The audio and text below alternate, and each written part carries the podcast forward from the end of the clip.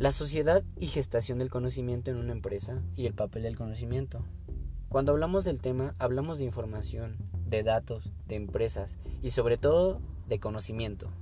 Todo esto tiene relación y a continuación hablaremos de ello. Bueno, comenzamos con lo más básico. ¿Qué se necesita para generar conocimiento? El dato. Este se captura, se estructura y se, y se tipifica fácilmente.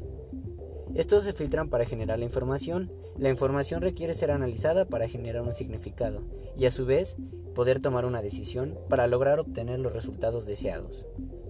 Estos resultados nos generan una experiencia y como sabemos toda experiencia nos da un aprendizaje y al finalizar, este nos da un conocimiento. Y pues bien, ahora hablaremos de cómo gestionar este conocimiento que corresponde al conjunto de actividades para desarrollar, administrar, compartir y usar el conocimiento que tiene una organización con el fin de ir hacia un objetivo. ¿Y esto qué tiene que ver con la mercadotecnia? Fácil.